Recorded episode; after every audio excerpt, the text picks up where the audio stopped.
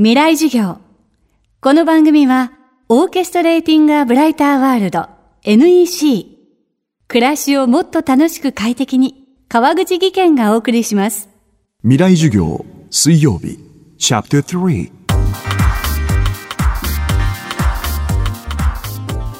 未来授業。今週の講師は、性社会文化史研究者の三橋純子さんです。日本で初めてトランスジェンダーとして大学教員に就任。専門はジェンダーセクシャリティの社会文化史です。近年セクシャルマイノリティに関する論議がメディアを含め多く取り上げられています。中でも政治家による一連の LGBT をめぐる発言は大きな波紋を巻き起こしました。セクシャルマイノリティへの偏見や認識不足がクローズアップされる中今後社会はどのように進んでいくのでしょうか？未来授業3時間目テーマは LGBT をめぐる社会的見解その子供を設けない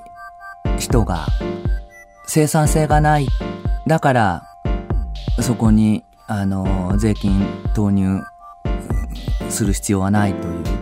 まあそういう意見って、まあ、あの、そもそも人をその生産性でこう価値づけるっていうこと自体が、えー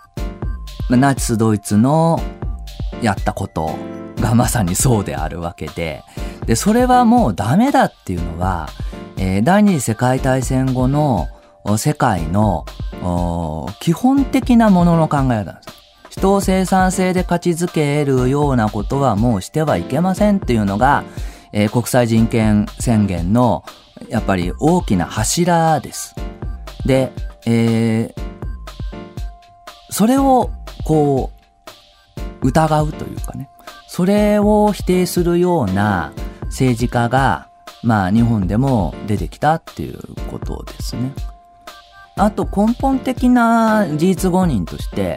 現在の日本で LGBT の人に、えー、特に手厚く税金が投入されてるっていうことはありません。あの、若干なりとも LGBT 施策を取ってる自治体はありますが、LGBT の人も、うんそれは、あの市民であり、納税者であるんで、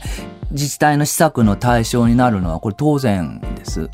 で、LGBT の運動が求めているのは、えー特権ではありません。なんか、あの、新しい自分たちだけの権利を求めてるわけではないと。むしろ法の下の平等、要するに同じように扱ってくれという運動をしてるだけなので、おそらく法の下の平等という概念を、えー否定する方っていうのは、そんなにはいないと思うんですね。まあ、あの、杉田議員も、それを否定するわけではないと思うんです。だから、あの、別に特権を求めてるわけじゃない、平等を求めてるわけで、えーそこら辺なんか、あの、根本的なとこで事実誤認があると思います。セクシャルマイノリティを否定する機構や特集に批判が集まった月刊誌新潮45は先月9月25日突然の休刊を発表しましたうん、まあ、正直、あの、休刊になったのは残念です。あの、残念ですっていうのは、ああいう内容を出版されたことの責任を、休刊っていう形で、えー、取って、あの、にしてしまうのは、えーこれは出版社として、いかがなものかと思います。えー、論壇誌であり、えー言論の場であったら、やっぱりその言論の場を続けるのが、そこの中で、えー議論していくのが本当だと思います。ただまあ、えー出版社の経営者としては、まあ、炎上商法が大火事になってしまったわけで、えー慌てて、えー消火にかかるというのもわからないわけではないですけど。一方でその LGBT の一部の当事者があの配管を求めるっていうのも私はそれは筋が違うと思います。やっぱり事実誤認やあの露骨な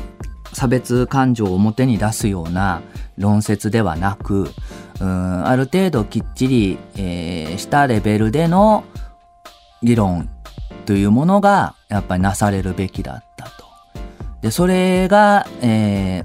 ー、されないで議論の場自体が消えちゃうっていうのは、えー、果たしていいことなのかなっていうのは私はかなり疑問に思います。未来授業今週は性社会文化史研究者の三橋純子さんの授業をお届けしています。今日のテーマは LGBT をめぐる社会的見解でした。明日も三橋純子さんの授業をお届けします。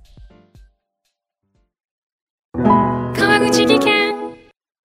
階段での転落大きな怪我につながるので怖いですよね足元の見分けにくい階段でもコントラストでくっきり白いスベラーズが登場しました。皆様の暮らしをもっと楽しく快適に。川口技研のスベラーズです。未来授業。この番組はオーケストレーティング・ア・ブライター・ワールド NEC 暮らしをもっと楽しく快適に川口技研がお送りしました。